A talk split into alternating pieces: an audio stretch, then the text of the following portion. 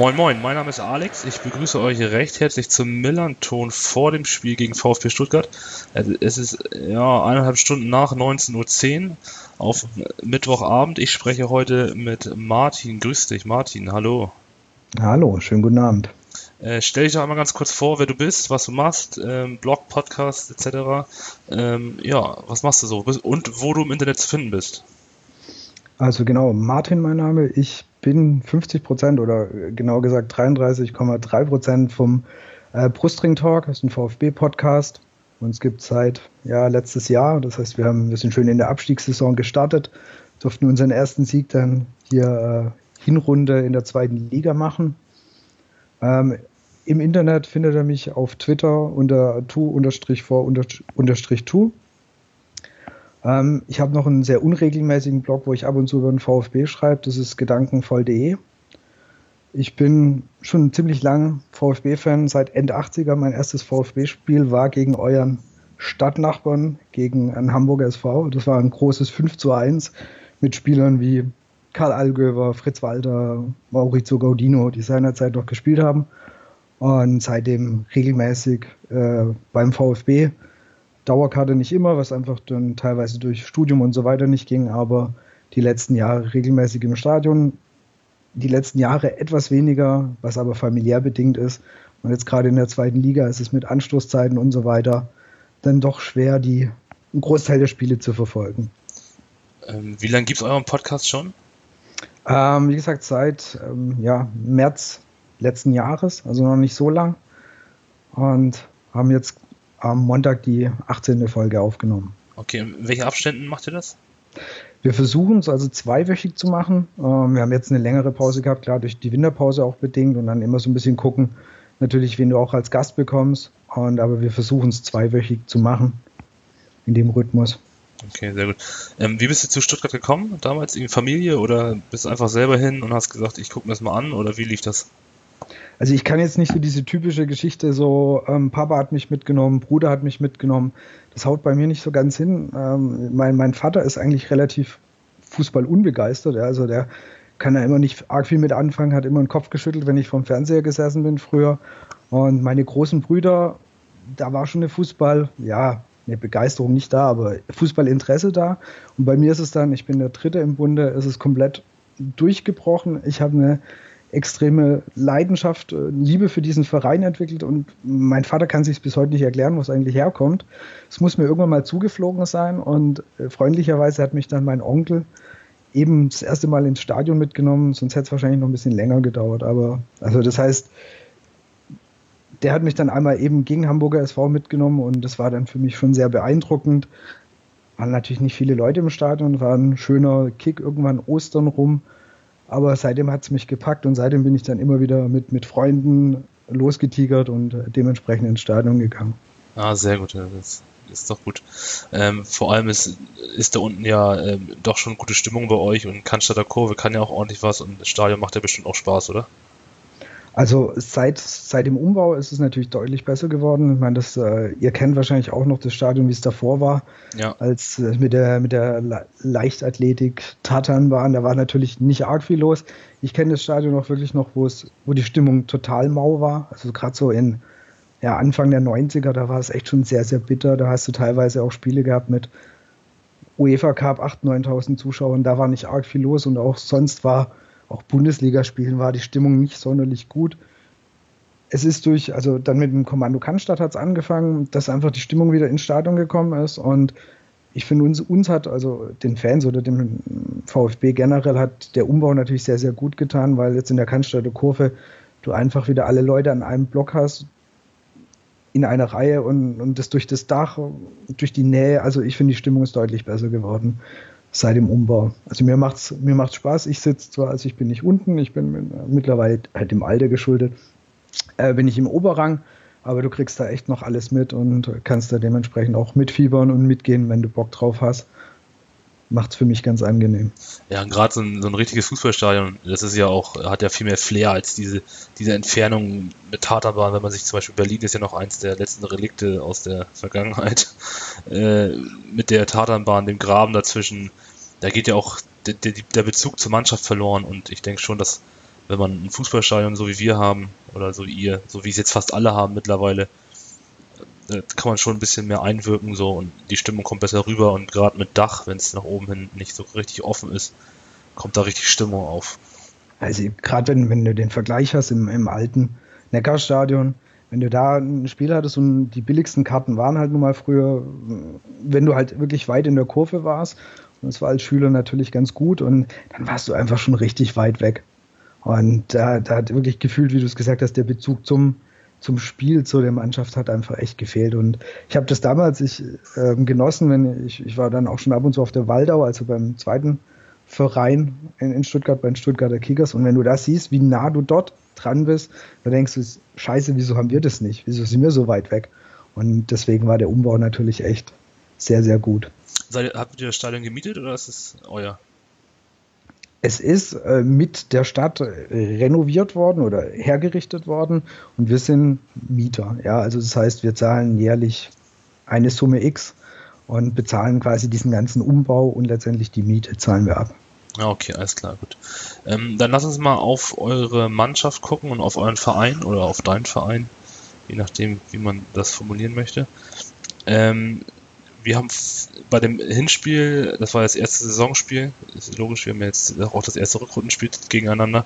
Da habt ihr noch einen anderen Trainer gehabt, als ihr jetzt habt. Und ähm, lass mal kurz über den sprechen. Äh, Herr Luke, hattet ihr da noch bis zum fünften Spieltag. Warum ist der gegangen oder wurde gegangen? Wie, was war da los? Ich glaube, es hatte mehrere Gründe. Also gefühlt hat es von Anfang an nicht hundertprozentig gepasst. Es war eine Entscheidung, die Wer sie jetzt so genau gemacht hat, man weiß es gar nicht mehr.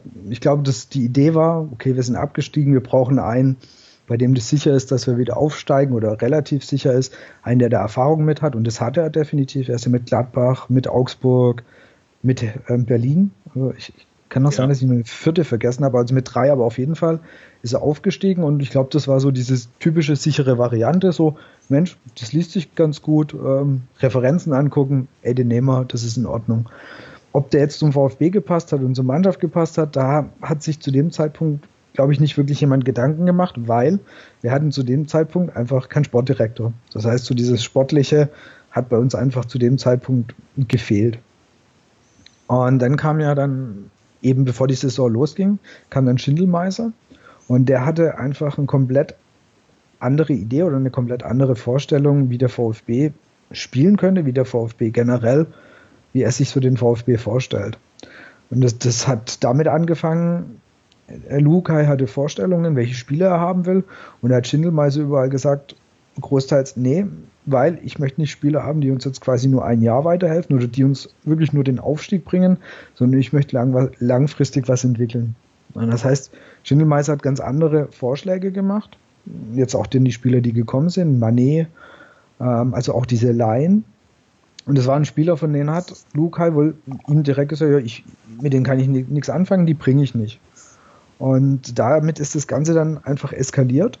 Und vor der ja, ich glaube, Pressekonferenz, ich weiß jetzt nicht mehr welches Spiel, das war das sechste Spiel, aber ist auch, ist auch egal, hat er ja wirklich an dem Tag, bevor die Pressekonferenz war, hat er gesagt, nee, das war's, ich bin raus, ist, ist ja von sich ausgegangen, was eh schon ungewöhnlich ist.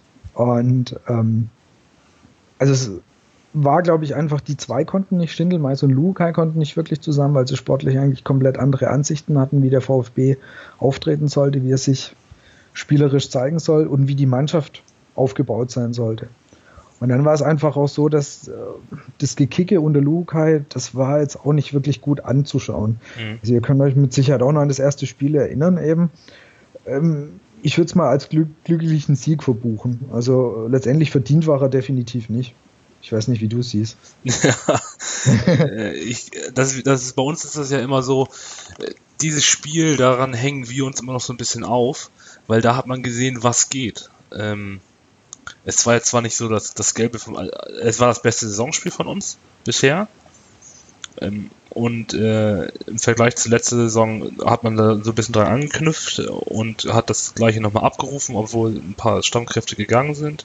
Die Mittelachse Alushi, T und Schatkowski. Und wir bei uns, also in meiner Bezugsgruppe und auch bei Millanton, wir sagen immer so ein bisschen irgendwie, hätten wir das Spiel gewonnen, würden wir glaube ich nicht da unten stehen. Äh, wir werden es nie erfahren, aber irgendwie, das fühlt sich so an. Irgendwie. Hätten wir da gewonnen, dann wäre wär die ganze Saison anders verlaufen. Und wir haben auf jeden Fall, um eine Frage zu beantworten, wir haben auf jeden Fall unverdient verloren, ja, das stimmt. Also ich finde, also kann sie wirklich auch aus VfBs Sicht echt fair sagen. Und, und wenn wir hier Twitter treffen, ähm, in Stuttgart äh, über das Spiel wird auch immer mal wieder geredet und sagen, hey, eigentlich, wie konntest du das Ding eigentlich gewinnen? Ich meine, da hat Vorteil war in dem Fall einfach, dass wir ein paar Spiele hatten, die einfach individuell stark sind. In dem Fall war es Maxim, der dann halt einfach mal komplett durchläuft. Aber ohne, ohne Maxim hättest du das Ding nicht gewonnen und gesagt, du hättest dich nicht beschweren dürfen. Also ohne Frage. Und ähm, die anderen Spiele, die danach kamen, die waren auch nicht besser. Es kam die Niederlage in Düsseldorf. Das war spielerisch mau. Dann kam das, direkt das Auswärtsspiel in Sandhausen, wo du bis zur, ich weiß nicht, 93. Minute zittern musstest, dass du das Ding mit 2-1 nach Hause bringst. Und so ging es dann ja gerade weiter. Also es war einfach, es war spielerisch halt auch echt mau. Und ich denke, der VfB generell, Schindelmeister, die haben sich einfach was anderes vorgestellt. Weil es ist ja nicht so, dass wir jetzt die spielerisch individuell total die Krampenkicker zusammen haben. Das heißt, da hast du irgendwie schon noch mehr erwarten können. Und dann war ja eben die Frage, hey, pass mal auf, ich stelle dir Leute hin wie Manet, wie Asano, wie Pavard und du bringst die überhaupt nicht. Hm. Also Schindelmeiser letztendlich zu Luhukai, weil er einfach gesagt hat, nö, ich bring die nicht, weil ich wollte die nicht, ich bring die nicht.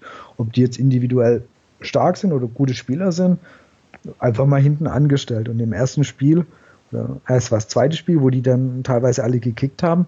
Hast du gesehen, was die alle können? Ja. Und dann hast du, da hast du dich natürlich schon gewundert, naja, Herr Ukai, wieso bringst du solche Leute nicht, wenn du die auf der Bank hast? Und das war dann einfach, glaube ich, ganz viele Persönlichkeit, äh, persönliche Sachen, die da abliefen. Und dann hat es am Ende nicht mehr gepasst. Und wahrscheinlich war es gut, dass er von sich ausgegangen wäre. Also gefühlt wäre es sonst wahrscheinlich zwei, drei Wochen später mit, einer, mit einem Rausschmiss passiert. Also noch mehr Unruhe wahrscheinlich, ne? Ja. Genau, und dann hat ähm, ein alt, also ein altbekannter, für uns mittlerweile schon altbekannt, ist auch schon fast zwei Monate bei uns, ähm, übernommen, Olaf Jansen. Für ein Spiel, dann habt ihr auch im Braunschweig 2-0 gewonnen. Kannst zwei Spiele. Zwei Spiele. Zwei Spiele. Ja, also es war das Spiel in Kaiserslautern. Ja. Das 1-0 und dann eben das äh, 2-0 gegen Braunschweig. Ah, okay. Also hat er beide gewonnen. Genau, also er wird vermutlich auf Ewigkeiten der Trainer mit der besten Punkteausbeute beim VfB bleiben. Warum habt ihr ihn dann nicht behalten? das war ja, das hat, das hatte Schindelmeister von Anfang an gesagt. Er hat gesagt, das wird nur eine Interimslösung bleiben. Ich denke, es war auch gut, weil wir haben letztes Jahr haben wir schon mal den Fehler gemacht. Also das war noch unter Dutt, dass man eine Interimslösung behalten hat, weil sie zufällig ein Spiel gegen Wolfsburg gewonnen, gewonnen hat. Das war Jürgen Kramny. Und äh, das Ende ist bekannt. Ja. Und so gesehen, so gesehen war es vielleicht ganz gut von Anfang an zu sagen, hey, das, das ist nur eine Übergangslösung und ich werde einen neuen Trainer holen. Aber man muss wirklich sagen, Olaf Janssen hat es in den, hat es wirklich gut gemacht. Also die Mannschaft hat, die hat wieder Bock gehabt zu kicken. Ich meine, du hast gegen Braunschweig gewonnen, die bis dahin ungeschlagen waren, Tabellenführer. Also es war schon so, dass, dass auch die Leute beim VfB danach gesagt haben, hey, aber Jetzt guckt, dass er dem auch noch was anbietet, dass der auf jeden Fall da bleibt, weil der hat, das hat er verdient einfach. Der hat selbstlos da den Einsatz, was ist selbstlos, ich meine, klar, wird bezahlt, aber er hat den Einsatz gezeigt, er wusste, dass er nur kurz da ist, aber er hat es für die zwei Spiele echt gut gewuppt. Ähm, kannst du ein bisschen was über ihn erzählen? weil so viel bekommt man bei, bei St. Pauli jetzt von ihm nicht mit. Also klar, er bringt so ein bisschen taktische Expertise mit rein und ähm, man hat schon gesehen, weil er kam ja mitten in der Saison und hat trotzdem gesehen, dass er so äh, mehr so die taktischen Elemente und die Mannschaft hat sich durch ihn auch ein bisschen stabilisiert von uns und er greift schon während des Spiels mit ein, hat gibt taktische Anweisungen mit dem Stadion, das sieht man das immer. Und jetzt aber die erste Vorbereitung, die er bei uns mitgemacht hat. Hast du ein paar äh, ja, Inside Stories oder Inside News äh, Infos für uns, was er kann, was er nicht kann, was er für einer ist? Also kann ich auch relativ wenig dazu sagen, weil natürlich unter Lukai war im, im, zweiten Lied, da hast du, du wusstest nur, dass er da ist, für was er genau da war, war auch nicht, also im ersten Moment nicht äh, total ersichtlich. Äh, ich, nur für diese zwei Spiele fand ich halt, dass es, dass es geschafft hat, diese, diesen kompletten Trubel, dieses eigentlich den, das Chaos, was wir außenrum hatte, auszublenden. Und er hat es einfach geschafft, die Mannschaft so zu motivieren, so quasi so viel Positives, ja, so viel positiven Moment reinzubringen, dass, dass die das auf, auf dem Platz mitgenommen hatten. Und das finde ich, das ist schon eine Stärke. Und er hat einfach, ich finde, er hat für diese zwei Spiele, er hat eine super Ausstrahlung gehabt. Also es war irgendwie, es war, war sehr positiv, Energie und das, das fand ich, das ist mir da in dem Zeitpunkt echt aufgefallen, wo ich gedacht, wirklich gedacht habe, wenn du siehst, wie andere Trainer oder auch letztendlich Angestellte vom Verein, wie die, wenn sie wüssten, ich bin eh nur zwei oder drei Spiele da, was die für einen Einsatz zeigen würden und das, was er da gemacht hat, wie er da mitgegangen ist. Also es gibt so, ich habe so ein paar Bilder von ihm im Kopf, äh, wie er in Kaiserslautern, wie er da wirklich an der, an der Linie stand und mitgefiebert hat. Also ich glaube, das ist, das ist wirklich einer, der, wenn er eine Aufgabe hat, er identifiziert sich da komplett damit und das höre ich da jetzt auch schon ein bisschen raus, wie du es gerade von ihm erzählst. Ja, also man hat jetzt, wie gesagt, ne, also er ist ja bei uns auch nur, man sagt jetzt zweites Glied. Und bei St. Pauli ist es immer so, dass es immer einen Haupttrainer gibt, also einen Cheftrainer und dann immer zwei Co-Trainer. Und ähm, er ist jetzt mit ähm, dem ehemaligen Schwiegersohn von Ewald Lien ähm, zusammen Co-Trainer und man hat schon das Gefühl, dass er halt taktisch eine gute Expertise hat und das alles auch mit reinbringt muss jetzt halt gucken, was in der, in der Vorbereitung lief. Und äh, die Spiele haben wir zwar verloren in der, in der Vorbereitung gegen Kiew und gegen, was war das andere? Gegen Zürich, genau 0-2. Ähm, trotzdem äh, erhoffe ich mir sehr, sehr viel von ihm. Und das, was du jetzt gesagt hast, das passt halt auch sehr gut zu uns, ne? dass er sich damit identifiziert, dass er dahinter steht, dass er sich reinsteigert, dass er ähm, klingt nach einem Trainer, der zu uns passt.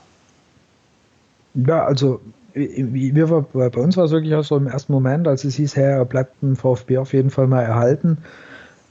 Es war zwar klar, dass es nicht von Dauer sein wird, aber das hat echt die meisten gefreut, wo man gesagt hat, hey, also für das, äh, also dass man guckt, so einer, der in kurz Einsatz gezeigt hat, der, der eben diese zwei Spiele gewonnen hat, so einfach so ein bisschen schon den Weg letztendlich für Wolf ja auch vorbereitet hat äh, oder bereitet hat im positiven Sinne, dass er einfach schon wieder eine positivere Stimmung reingebracht hat. Deswegen fanden es die meisten dann echt schön, obwohl, ich meine, das, was er dann gemacht hat, das war irgendwie gefühlt so ein, da hast einen Job, dass du noch da bleiben kannst. Also ich weiß gar nicht mehr, was er genau gemacht hat. Es hatte irgendeine ganz tolle Bezeichnung, aber ähm, es war eigentlich klar, dass wenn da die erste Traineranfrage kommt, oder in dem Fall Co-Trainer-Anfrage, dass er weg ist. Er war ja auch kurz bei Bielefeld, dachte ich, im Gespräch. Also kann ich mich nur erinnern, dass er auch als Bielefeld-Trainer gesucht hat, dass er da auch mal genannt worden ist. Mhm. War, habe ich jetzt nicht auf dem Zettel, weiß ich nicht. Also kann sein, dass ich mich irre, aber ähm, ich hatte da sowas im Kopf, dass er da auch eben im Gespräch gewesen wäre. Okay, gut. Das hast du Hannes Wolf schon angesprochen. Er kam ja vom BVB aus der U19, wenn ich mich richtig informiert habe. Genau. Ähm, und ist dann direkt zu euch auf dem Cheftrainerposten gerutscht. Der Trend geht ja momentan zu den jungen Trainern. Sieht man ja auch in der Bundesliga. Was ist, was ist das für einer? Der ist, ich meine, der ist jetzt auch noch nicht so alt. Hat, äh, war jetzt kein erfolgreicher Profi selber. Hat jetzt Jugendmannschaften trainiert und kommt jetzt zu euch, zu so einem Traditionsverein. Wie macht er sich? Also, ich, von dem, was ich mitbekomme, ich durfte ihn auch schon zweimal es gab ein VfB-Kabinenfest, da konnte ich kurz mit ihm sprechen und dann gibt es so eine ähm, Veranstaltung, die nennt sich VfB Dialog, ähm, wo ein paar Fans die Möglichkeit haben, ja, mit Trainer und Präsidenten oder wem es auch immer ist, zu reden. Und in beiden Fällen hast du einen sehr, sehr, also erstmal extrem sympathischen Menschen vor dir. Also das ist einer, wo du definitiv, also ich definitiv sagen würde, Bier trinken, okay, komm, mach mal. Also der ist, er ist super sympathisch. Er hat fachlich, soweit ich das eben einschätzen kann, ähm, sehr viel auf dem Kasten. Und er ist ein ganz, ganz akribischer Arbeiter und er steckt auch wirklich, er steckt die komplette Energie rein in den Verein, in seinen Job. Das heißt, der, also der identifiziert sich da auch komplett mit dem Job, arbeitet halt also nicht so klassisch so, ich habe jetzt meine Zeit rum, sondern der gibt da wirklich komplett Vollgas und hat oder tut dem Verein Stand heute, muss man wirklich sagen, sehr, sehr gut, weil er einfach der Vorteil ist, er kommt wirklich von außerhalb. Und sehr oft war beim VfB so ein bisschen die Prämisse, ja, der muss irgendwie diesen Stallgeruch haben. Oder die Leute mussten irgend schon was mit dem VfB zu tun haben. Und sowohl er als auch Schindelmeiser sind einfach Leute, die kom komplett ohne irgendwie vorbelastet mit diesem Verein zu sein. Und das ist auch eine Sache, die einfach sehr, sehr gut tun. Okay.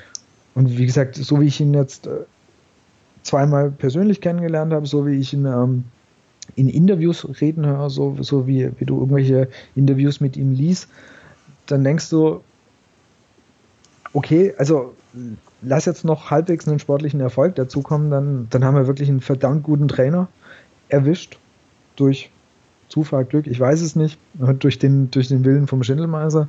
Lass es, lass es sich mal so gut werden, wie es sich aktuell anfühlt. Man hat auch das Gefühl, dass, dass er und Schindelmeiser so ein bisschen Ruhe in den Verein gebracht haben. Also ist jetzt für mich, ich komme jetzt hier aus Norddeutschland und habe äh, relativ wenig Berührungspunkte mit dem VfB und äh, ob man halt meistens nur, wenn man gegeneinander spielt und das ist ja nicht so oft gewesen in der Vergangenheit. Aber man so in den Medien hat man schon irgendwie wahrgenommen, dass, dass es bei euch relativ unruhig war unter Bobic, unter Dutt. Äh, und jetzt hat man das Gefühl, kann auch der zweiten Liga geschuldet sein, dass da so ein bisschen der Druck genommen wird. Obwohl der Druck ja eigentlich höher sein müsste, um wieder aufzusteigen, weil ihr eigentlich da nicht hingehört in die zweite Liga. Aber man hat schon das Gefühl, dass Wolf und auch Schindelmeiser so ein bisschen die, die, die Mannschaft, das Umfeld äh, und den Verein so ein bisschen ähm, ja, normalisiert haben und dass ein bisschen Ruhe reinkam. Ist das, wenn man vor Ort ist, auch so oder ist das jetzt nur so eine Außenwahrnehmung von mir? Nee, das, das ist definitiv so. Also ähm, es ist, also es war komplett unruhig eben Anfang der Saison mit Luhukai, wo du gemerkt hast, da sind Spannungen da. Also irg irgendwas stimmt da nicht. Äh, Mannschaft spielt nicht so gut. Und dann kommt so ein junger Trainer her und ich glaube, der hat einfach auch ein bisschen ähm, mehr, also von, von Fanseite aus, dem gibst du auch ein bisschen mehr Zeit. Also den, ähm, dem nimmst du vielleicht das eine oder andere vielleicht nicht so übel, wie du es einem erfahrenen Hasen, also einem erfahrenen Trainer vielleicht, ähm, dem würdest du Sachen eher ankreiden. Also äh, einfach durch, durch seine Art bringt er Ruhe, also finde ich, tut er dem Verein eben gut und Schindelmeiser macht das eigentlich sehr gut. Er, der hält sich äh, stark im Hintergrund, von dem hörst du eigentlich nicht arg viel. Mhm. Äh, Bobic und Dutt waren eigentlich die, die eher so, ey geil, guck mal, ein Mikrofon, ey, Interviewpartner, komm, da haue ich wieder irgendwas raus oder ich mache irgendwelche Interviews. Das macht er sehr, sehr wenig. Also von dem hörst du wirklich sehr wenig. Und ähm, wir hatten ja auch noch dann, es kam ja Anfang der Saison war ja nicht nur, waren ja nicht nur die zwei Posten ein Problem, wir hatten ja dann auch keinen Präsidenten. Jetzt über den neuen, das wäre das ein Thema für sich, äh, unser neuer lieber Herr Dietrich. Ähm, aber auch das hat natürlich gut getan, letztendlich, dass einfach wieder klar ist, okay, wir haben jetzt einen Präsidenten, ob, ob man den jetzt äh, haben will oder nicht haben will, ist einfach mal dahingestellt. Aber das, da kamen dann so ein paar Punkte dazu, wo einfach wieder ein bisschen Ruhe in den Verein gekommen ist. Und die zwei tragen das einfach auch mit Sicherheit auch durch ihre, durch ihr, ihre Außendarstellung, hey, wir arbeiten dran und die machen was, was die ähm, viele davor nicht gemacht haben. Das, was Dutten nicht gemacht haben, was Bobic nicht gemacht hat, was auch die Trainer davor nicht gemacht haben. Sie geben dir das Gefühl, sie sind noch nicht zu, sie sind nicht zufrieden. Oder sie, sie sagen das auch mal. Also, die sind zum Beispiel noch total angefressen von diesen zwei letzten Niederlagen in der Hinrunde. Das heißt, mhm. gegen, Würz, gegen Würzburg und Hannover. Und davor, davor war immer so unter Kramny und äh, unter Dutt, naja, komm, hast verloren, ist ja nicht so schlimm und geht weiter. Und du merkst, die, die haben so, die haben einfach so einen Ehrgeiz. Und das gibt dir ein gutes Gefühl, dass, okay, die, die wollen das, also die wollen wirklich den Aufstieg, die, die wollen da dranbleiben. Und die arbeiten da dran und nicht so, oh, die sind schon wieder irgendwo in der, mit irgendwas zu schnell zufrieden. Und das fehlt der Ehrgeiz, da das äh, eben den VfB zum Aufstieg zu treiben. Und ich glaube, das ist das, wo, wo viele Fans sagen, okay, lass die zweimal machen oder lass die machen, weil die wissen wirklich, wo sie hinwollen und die haben ein Ziel vor Augen. Und das tut euch, glaube ich, auch mal ganz gut, dass äh, jetzt da so eine Leute sind und nicht äh, so wie einer wie Bobic, der eine Vergangenheit in eurem Verein hat, weil er sich darüber profiliert, dass er irgendwie mal deutscher Meister ist, er glaube ich mit euch geworden, ne? Als Pokalsieger. Pokalsieger, Pokalsieger okay. 97. Ja, ja, das ist ja auch mal so ein. Äh, die guten Fußballer sind ja meistens nicht immer gute Trainer oder Sportdirektoren oder Manager, was auch immer. Gut, ja, genau. dann lass uns nochmal, ähm, weil wir gerade darüber gesprochen haben, über die Niederlage in der Hinrunde, über die Hinrunde sprechen. Wie bewertest du die? ganz knapp gefragt. Es hätte ein paar Punkte besser sein können, wenn nicht sein müssen. Also ähm, seit Wolf da ist, lief es großteils gut. Wir hatten ein paar eklatante Aussetzer. Äh, Spiele in Dresden und vor allem Würzburg. Und das waren so die Spiele, wo du halt sagst, okay, die Punkte tun dir weh. Das hätten ja drei, vier mehr sein können. Wenn man wirklich aber mal ähm, zurückguckt, wie, wie das gestartet ist mit Trainerwechsel, mit äh, kurz noch davor noch neuem Sportdirektor, kannst du im Abschluss kannst du sagen, okay, Ausgangsposition ist noch okay, wir können noch halbwegs zufrieden sein. Ähm, die Niederlage in Dresden, die ja. äh, habt ihr in eurem Podcast jetzt am Montagabend besprochen. Die war auf die, da war die Busfahrt schon nicht gut, hat äh, euer Gast gesagt. Seid ihr nee, mit dem Bus hingefahren oder? Das, das war das Spiel in äh, Würzburg. Das ah, war auch das Würzburg. Spiel in Würzburg okay. bezogen. Also Dresden war so ein bisschen das Problem, das war einfach, da waren die ersten 20, 25 Minuten waren gar nicht so schlecht, also waren eigentlich nicht schlecht, aber dann ist halt bei Dresden, ist es dann halt einfach, ja, dann hast du diesen Lauf ein paar Minuten und dann waren wir halt durch und Würzburg war wirklich so, dass es einfach von Anfang bis Ende schlecht war. Und ja, genau, die Aussage von Philipp war da eben, naja, da war schon die Busfahrt schlecht und wo ich dann auch gesagt habe, naja, egal, aber ich meine, es sind Profis, erwarte ich trotzdem, da kann die Busfahrt noch so schlecht sein, dann erwarte ich trotzdem eine andere Einstellung. Und wie gesagt, das ist eben was Positives. Schindelmeiser und äh, Wolf, die sind noch komplett angefressen von dem Ding. Das nervt die noch total. Und das ist eine Einstellung, die, die man jetzt wirklich jahrelang in Stuttgart vermisst hat. Also, ja. oder ich vermisst habe oder viele anderen Fans auch, dass man einfach sagt, hey, ähm, wir sind nicht zufrieden, es gibt Kritik, wir müssen Sachen verbessern. Oder ein sehr gutes Beispiel war auch dieses 4-0 äh, bei Erzgebirge Aue, wo das Ergebnis super deutlich ist. Ja, 4-0 würde jeder sagen, hey komm, lass uns feiern gehen, 4-0. Und Wolf sagte nach dem Spiel, naja, es war, also Ergebnis ist gut, aber es gibt Dinge, die müssen wir besser, die müssen wir anders lösen. Und das sind Sachen, die kennst du aus Stuttgart oder die kannten wir alle schon lange nicht mehr und das sind Sachen, die ich sehr positiv ansehe. Gut. Ähm, also würdest du sagen, wenn jetzt mit sechs Punkten mehr hat man 8, äh, 38, dann hat man äh, zwei weniger verloren, dann ist man erster vor Braunschweig und Hannover. Ähm, du meinst also, dass ihr dann noch hochrutscht, wahrscheinlich, wahrscheinlich so wie es jetzt klingt, und das habt ihr auch so kommuniziert in eurem Podcast. Ähm, oder stimmst du da nicht zu? Also die, die Ausgangsposition wäre halt ein bisschen ein bisschen komfortabler, wenn wir eben ein, zwei Spiele weniger verloren hätten, vielleicht ein Sieg mehr, ein Unentschieden, dann hättest du vier Punkte, dann wärst du jetzt vor Braunschweig und könntest eben von der Spitze aus starten. So müssen wir halt, ähm, es ist ja nicht viel, es ist ja alles eng zusammen, aber wir müssen logischerweise, also ich, ich habe keinen Bock auf Relegation, ganz ehrlich. Ähm, ich würde es gar nicht so verkehrt finden, dann Spiele gegen den HSV und ihr seid deutlich stärker und dann kickt ihr die endlich mal runter. Das würde ich eigentlich begrüßen. Also, das würde ich dir sofort unterschreiben. Also, da würde ich auch sehr viel, äh, sehr gerne was tun, diese scheiß Uhr endlich abzustellen. Ja, ich fahre mit dem Akkubohrer persönlich hin. Dann, also. ähm, ja, also, aber Spaß beiseite. Ich denke nicht, dass ihr, ähm, das wollte ich eigentlich im Nach dem Spiel besprechen, aber das können wir jetzt auch schon mal aufgreifen. Ich glaube eigentlich nicht, dass ihr auf den Relegationsplatz landet am Ende der Saison, dann können wir auch gleich die Kurve schlagen auf, auf, zum nächsten Thema, Thema Kader, weil mit dem Kader, den ihr habt, alleine wenn man sich jetzt so den Sturm anguckt, äh, da habt ihr jetzt noch Green dazugeholt, da habt ihr Ginchek, da habt ihr ähm, Terodde, äh, alleine Ginchek, wenn der fit ist, das ist ein Erstligastürmer, ne? Brauchen wir uns nichts vormachen. Absolut. Allein mit dem Kader, da braucht man sich schon keine Gedanken machen. Ja, also du hast, du hast individuell einfach ein paar Spieler, was du eben die Saison auch manchmal gemerkt hast. Also die halt dann wissen, wie, wie sie, ja, wie sie die Kiste machen oder dass sie einfach, die die individuelle Qualität, die der Gegner nicht hat. Gerade das Beispiel in Aue, also die haben, die haben Chancen verballert am Stück, also die hätten wirklich gut ein paar Tore machen können. Und dann hast du halt Spieler wie Manet oder die machen dann halt die Kisten. Das macht dann halt den Unterschied aus. Und da stimme ich dir absolut zu. Mit der individuellen Klasse musst du eigentlich aufsteigen. Also wenn du es da mit dem Kader nicht schaffst, äh, wie dann? Also bei, bei Terodde kann man jetzt noch sagen, okay, das ist ein typischer Zweitligaspieler, gibt es ja einige von. Äh, in der Vergangenheit ja auch schon einige, wir hatten auch mal einen mit, mit Ebbers, das ist so ein typischer Zweitligastürmer. Oder Benny Laut war ja auch so einer. Die sind in der zweiten Liga richtig stark. Ähm, aber wenn jetzt, wie ich schon gesagt habe, Ginczek zurückkommt, der wird jetzt die ersten drei, vier Spiele vielleicht nicht spielen, der hat den Kreuzbandriss, ne? Genau. Ja, ähm, aber wenn der fit ist und ähm, dann, das ist ja auch ein richtiger Bulle, ne? Also ist ja ein Neuner, der geht vorne rein, der kann, der ist schnell, der kann mit dem Ball umgehen. Das ist ja, also das ist ja richtig gefährlich. Wer meinst du, hat da die Nase vorn, wenn, wenn Ginczek fit ist? Und Terodde so weiterspielt, wie er jetzt gespielt hat, die, die letzten Spiele?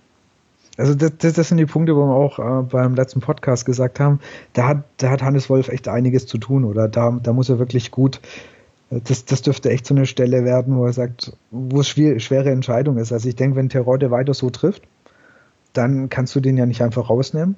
Also das heißt, wenn er weiter seine Kisten macht, dann ist es schwer, den rauszunehmen. Ich denke, Ginczek wird in die nächsten Spiele immer wieder eingewechselt werden. Also ich kann mir auch vorstellen, dass er bei euch so irgendwas 60., 70. Minute kommt. Für ganz klar, für Stadtplatz reicht es noch nicht. Und wobei Hannes Wolf dann auch einer ist, der mal eine Aufstellung oder halt auch mal Spieler auf den Gegner anpasst. Und ähm, wenn jetzt rein vom Spielerischen ausgeht, was du jetzt auch schon gesagt hast, ist, ist Ginjak mit Sicherheit der, der, der komplettere natürlich Stürmer als Terodde. Also das ist einer, der noch, noch mehr äh, mitspielt und, und, und ähm, kann natürlich dann, ich denke, wenn es hart auf hart kommt und er wirklich sich entscheiden muss, wen bringe ich und ich brauche einen, der spielerisch einfach noch einen Ticken stärker ist, dann dürfte Ginjak die Nase vorne haben. Ich hoffe mal, dass er bei uns jetzt äh, relativ spät kommt, weil er ja auch eine Vergangenheit bei uns hat. Nicht, dass ja. er dann noch trifft für uns irgendwie, das wäre jetzt äh, das wäre wieder eine Story für sich, da haben die Medien wieder was, was sie schreiben können. Äh, gut, dann lass uns nochmal über äh, euren Torhüter sprechen. Das habt ihr bei euch im Podcast ja auch thematisiert. Da seid ihr nicht so richtig zufrieden, ne? Ja, also falsch. Also, was heißt falsch? Also, wir, wir, sind, wir sind also schon zufrieden, weil also musst überlegen, wo wir herkommen. Wir hatten, wir hatten Ulreich, ja, der jetzt ja Bankwärmer bei, bei Bayern ist. Und dann hatten wir Tüton. Und so gesehen war Langerack schon, ist der definitiv eine Verbesserung. Also finde ich. Also ist auf jeden Fall besser als, als die letzten zwei, die wir hatten. Aber er hat jetzt, äh, das ist wirklich äh, eine Sache, ihm fehlt letztendlich der, der Druck. Er, hat, er hat überhaupt keinen, der ihm aktuell den Platz streitig machen könnte. Das heißt, er ist komplett gesetzt. Und man hat leider schon eben Ende der Hinrunde gesehen, dass das ähm, sich ein paar Fehler eingeschlichen haben, die er in der, in der Anfang von der Hinrunde nicht gemacht hat. Ähm, ich weiß nicht, ob du das, ähm, seinen Ausflug gegen Hannover irgendwo oder ob ihr den im Kopf habt gesehen hat. Also das ist ein Ding, das hat er definitiv verbockt. Ja, ich weiß, ja, habe ich noch vor Augen, ja. Ja, und, und davor waren auch schon ein, zwei Sachen, wo er einfach nicht so souverän war. Und gerade Anfang der Hinrunde oder auch Mitte, Mitte Ende von der Hinrunde hat er uns eigentlich eher mal Punkte ähm, gerettet oder also hat er einfach auch gut gehalten. Und das hat jetzt wirklich leider, leider zum Ende der Saison, äh, Ende der Hinrunde nachgelassen. Ich weiß nicht, ob es allein nur der Druck ist oder, oder was da letztendlich ähm, für diesen Leistungsabfall das ähm, Problem war. Unser, der, der, andere Keeper hat sich, also der heute im Testspiel für ihn eingesetzt worden ist, in der 70. Minute hat sich sofort verletzt. Mhm.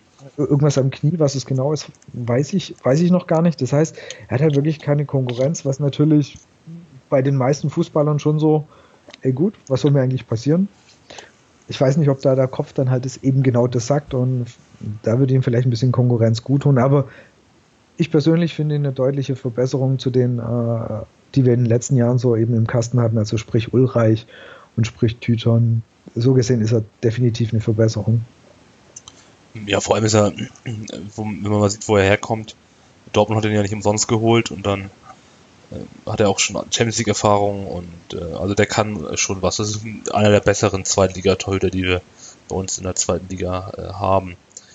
Auf jeden Fall. Und er hat halt einfach, finde ich, eine Ausstrahlung auch auf seine Vorderleute. Also, ähm, wenn, wenn, du über. Ich habe immer so den Ulreich vor Kopf und ich hatte immer das Gefühl, die Abwehr davor ist komplett verunsichert. Also, oh, was macht er da? Oder weil er einfach auch kein sicherer Rückhalt war.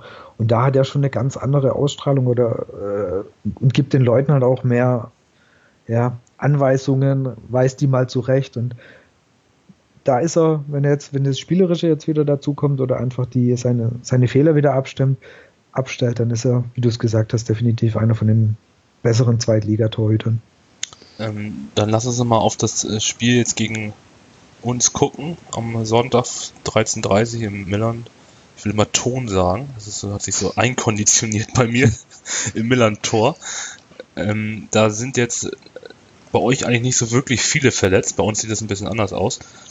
Obwohl da schon viele zurückgekommen sind. Jetzt hat sich aktuell Werner verletzt. Der hat da irgendwie Muskelbündelriss, habe ich gelesen.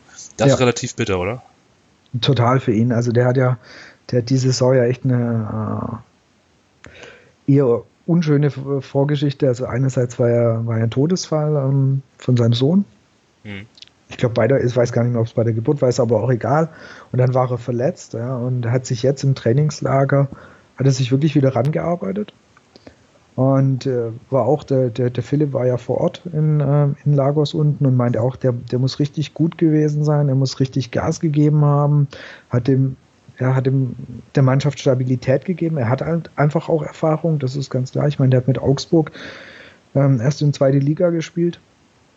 Und für ihn ist es extrem bitter und das tut mir wirklich, das ist einfach, wo du sagst, das kann nicht wahr sein. Also hast du die Scheiße echt am Fuß. Und es ist für die Mannschaft, denke ich, auch ungut, weil er hat wirklich so jetzt eben die Eindrücke, die man aus Portugal mitbekommen hat.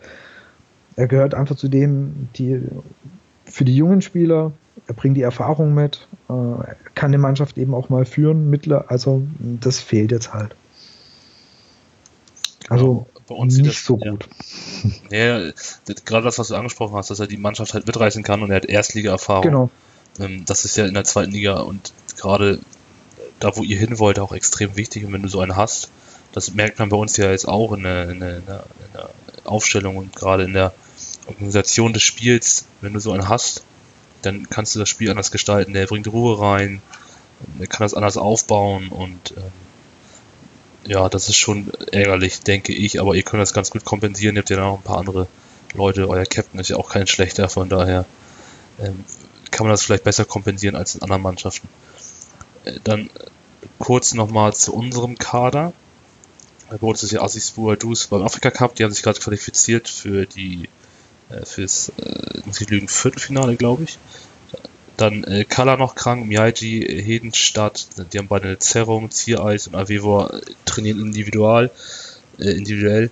Äh, und Gondor hat einen Beckenkamm, hat einen Schlag drauf bekommen, also die werden alle wahrscheinlich nicht dabei sein.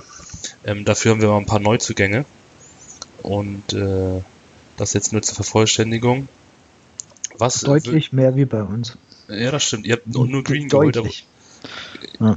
Äh, genau, wir, ihr habt nur Green geholt, wir haben da äh, noch ein paar andere geholt. Wir haben da geholt Leonard T. von ähm, Werder Bremen, dann Flum für die 6 oder für die 8, das ist immer so ein, so ein Wechselspieler, denke ich.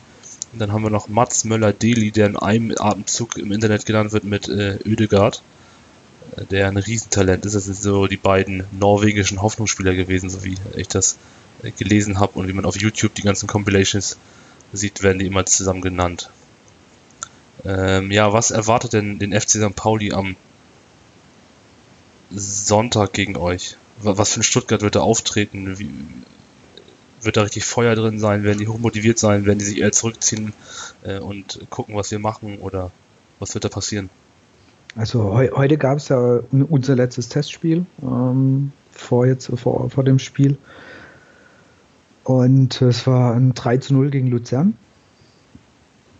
Ähm, mit unserem Ex-Trainer ähm, Markus Babel an der Seite. Und von dem, was ich äh, mitbekommen habe, ähm, eben Philipp war auch wieder vor Ort. Das war unter Ausschluss der Öffentlichkeit das Spiel, mhm. aber Presse, Presse durfte mit und er war sehr, sehr angetan.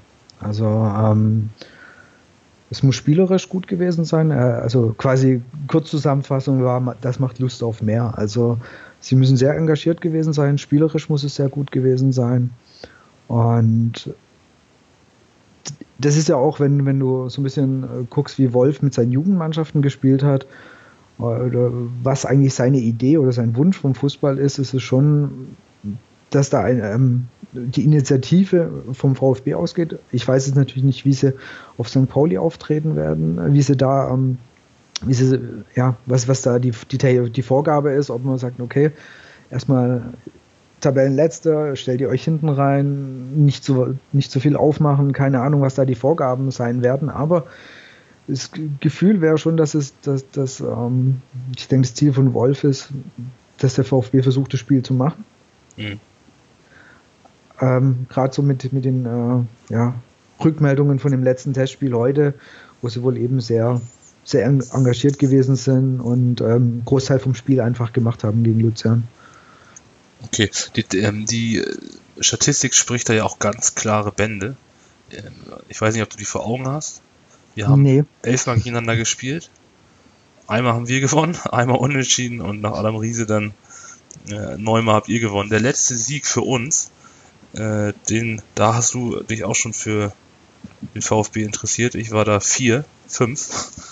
Ich glaube, ich weiß, was das war. Äh, Vierter Spieltag oder dritter Spieltag. In der Bundesliga damals war das. 96, ah. 97. Das waren ah. 2-1 für uns. Ja.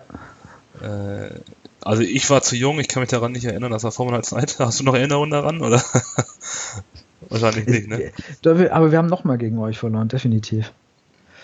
Also ich kann mich auch, das ist das schon länger her, da, da war es war noch, da war ich noch wirklich ein, äh, ein sehr kleiner Bub, da war das war noch vor Zeiten von Internet und allem und da war ich irgendwo das Wochenende irgendwo in der Pampa und hatte keine, ich wusste nur, dass wir gegen St. Pauli spielen und äh, hatte, es war nirgendwo rauszufinden und dann daheim im Videotext habe ich dann geguckt, 2-0.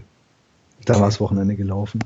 Nee, aber äh, an, an, das 2-1 habe ich gar nicht mehr so viele Erinnerungen. Ich dachte, du spielst wirklich auf, das, auf dieses eine an, aber das, oh, ich könnte ja nicht mehr, mehr sagen, wann das gewesen sein muss. Das müsste End, End 80er gewesen sein. Ja, hier 88, 89, Tatsache. Das, 2-1 gewonnen, ja. Fünfter Spieltag, ja. Genau, fünf, und wir waren bis dahin ungeschlagen. Hm, das, ja. äh, das weiß ich noch. Genau. Ja, das war aber auch, da war ich noch gar nicht geplant wahrscheinlich. Das, ist, das war auch vor meiner Zeit. äh, okay. War ich irgend so einer dummen Freizeit, Jugendfreizeit und konnte deswegen von dem Spiel oder musste ewig aufs Ergebnis warten. Okay. Äh, ja, also das war auch, da haben die Tore haben Golke und Gronau gemacht und für euch Walter. Für diejenigen, die schon ein äh, bisschen betagter sind, ist das dann auch interessant. Äh, Dankeschön. Gerne. naja, auf jeden Fall haben wir dann zwei Siege, dann hat äh, hier ein bekannter Wettanbieter, wo ich die Statistik habe, gelogen. Oder hat falsche Informationen. Ähm, auf jeden Fall haben wir die letzten fünf Spiele gegen euch nicht gewonnen. Wir haben äh, alle verloren, sowohl zu Hause als auch bei euch.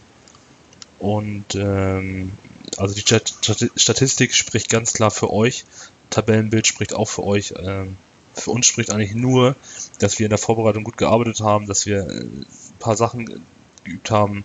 Äh, Spiel gegen den Ball, Taktik, dann äh, der Spielaufball, da haben wir viel Teambuilding gemacht. Und äh, Lien hat gesagt, die Mannschaft ist hochmotiviert und hat verstanden, woran es, worauf es ankommt. Und wir haben jetzt auch wieder mit Tien Stürmer, der weiß, wo das Tor steht. Ähm, das macht uns so ein bisschen Mut. Äh, müssen wir gucken, was dabei rauskommt nachher. Also ich finde, oft ist es eh so, diese, dieses erste Spiel oder die, ja, nach der Winterpause ist gefühlt so, so klar, natürlich tab tabellarisch liegen wir deutlich vor euch, aber ich finde oft ist so, das erste Spiel nach der Winterpause ist auch, das kann auch mal echt komplett anders laufen, wie man es erwartet. Ja, haben wir jetzt in der Bundesliga mhm. auch gesehen, ne? Also war ja viel, äh, zum Beispiel genau. Bayern auf dem Freitag haben sich auch richtig schwer getan. Und das ist ja ungefähr die gleichen Klassenverhältnisse jetzt bei uns. Jetzt will ich euch nicht mit Bayern vergleichen und uns nicht mit Freiburg, aber so von äh, vom Niveau ungefähr her, wenn man das äh, ummünzt. ähm, also ich habe auch ein bisschen Angst davor, weil der Saisonstart bei euch halt so, äh, so ja, nicht in die Hose ging, sondern weil wir ihn verloren haben. Und weil ich echt, bin echt gespannt, was da auf uns zukommt, was die im Trainingslager gemacht haben. Ähm, und ich habe auch alt ein bisschen Angst davor, dass, was heißt Angst, Bedenken, dass äh, die Sache mit Lien äh, nicht klappt und der halt echt nachher gehen muss oder freiwillig geht, weil der passt einfach so gut zu uns und das muss einfach klappen und äh, und wir gehören halt auch mal in die dritte Liga, ne? Und wir müssen jetzt eigentlich, eigentlich müssen wir 17 Spiele gewinnen, wenn man das so sieht. Also das mit der nicht in die dritten Liga würde ich definitiv unterschreiben. Also da finde da habt ihr echt nichts verloren. Definitiv nicht. Also die, die letzten Spiele, klar, die, da seid ihr aufgestiegen. Ähm, ich kann mich sowohl an das, das war 2-0 äh, in Stuttgart und dann 2-1 ähm, bei euch durch ein Tor von Shiplock. Mhm. Schlimm genug. Richtig. Ähm, genau, also da fand ich eigentlich fand ich ganz passend. Also so euch in der ersten Liga, wir in der ersten Liga, kann ich gut mitleben. Aber ja. es, dauert, es dauert, dauert glaube bei euch noch einen Tick. Ja, bei uns ist es, äh, dauert es ein bisschen länger als bei euch, denke ich. Äh, bei uns dauert es ein bisschen länger als bei euch. Genau. ähm, du wirst nicht vor Ort sein, haben wir im Vorgespräch schon drüber gesprochen. Genau, ich ähm. bin leider nicht vor Ort. Ich, äh, ich muss irgendwie gucken, ob ich in äh, in den USA irgendeinen ranzligen Stream finde, wo ich das Spiel angucken kann. Ansonsten werde ich irgendwie vor Twitter hängen und äh, das Spiel so gut es geht mitverfolgen. Gut, ähm, du bist ja nächste Woche wieder da. In Deutschland. Genau, also, genau, ich bin, das ist wirklich nur, es ist ein Wochenende. Und da mein Bruder den ähm, Podcast, denke ich, nicht anhören wird, der, der, weiß noch gar nichts von seinem Glück, dass wir vorbeikommen. Äh, der feiert Geburtstag und äh, kommen wir quasi als Überraschungsgäste vorbei. Sehr gut, kann man mal machen. Zum Überraschung ja. in die USA fliegen, finde ich gut. Ähm, Zum gut. 50. kann man das machen. Ja, 15, da kann man mal äh, einen Flug buchen, das stimmt schon. Ja. ähm, gut, ähm, ist der Gästeblock ausverkauft, weißt du das? Ich gehe hundertprozentig davon aus, es war, äh, ich kenne ganz, ich kenne ganz, ganz viele VfB-Fans, die noch verzweifelt nach Karten suchen. Das heißt, die, die keine bekommen haben. Das Kontingent war, glaube super schnell weg. Hm. Und ähm, es haben sich einige, also ich weiß es von ein, zwei, die irgendwo auf der Haupttribüne was bekommen haben, also die, das heißt, die direkt bei euch auf der Geschäftsstelle angerufen haben und irgendwie noch ein paar Tickets bekommen haben. Also es haben einfach ganz, ganz viele Bock auf das Spiel und ähm, wenn ich da nicht jetzt so weit weg wäre und Karten bekommen hätte, dann wäre das auch definitiv eine sehr, sehr schöne Auswärtsfahrt gewesen. Ja, es verbinden ja ganz viele, ne? Also wenn ich jetzt immer äh, die vor dem Spiel und nach dem Spiel Gespräche mache, da sagen immer ganz viele, ja, das verbindet man mit dem Wochenende und dann, äh, wenn so Gegner wie Sandhausen kommen, dann sind da auch mehr als äh, in anderen Städten. Ähm, also es ist schon, wir sind, Hamburg ist schon eine beliebte Stadt, wo man dann auch gerne mal hinkommt und das mit dem Wochenende verbindet, gerade wenn es auf dem Sonntagnachmittag ist. Samstag Ganz natürlich klar. noch besser. Äh, das, das bietet sich schon an. Absolut. Gut, ähm, ich werde im Stadion sein, ich werde dann von der Stimmung berichten, wenn wir das nach dem Spielgespräch besprechen. Ähm, was ist dein Tipp? Also ich hoffe natürlich ganz stark, dass die gute Leistung, die sie heute gezeigt haben, dass sie das auch wieder abrufen am Sonntag.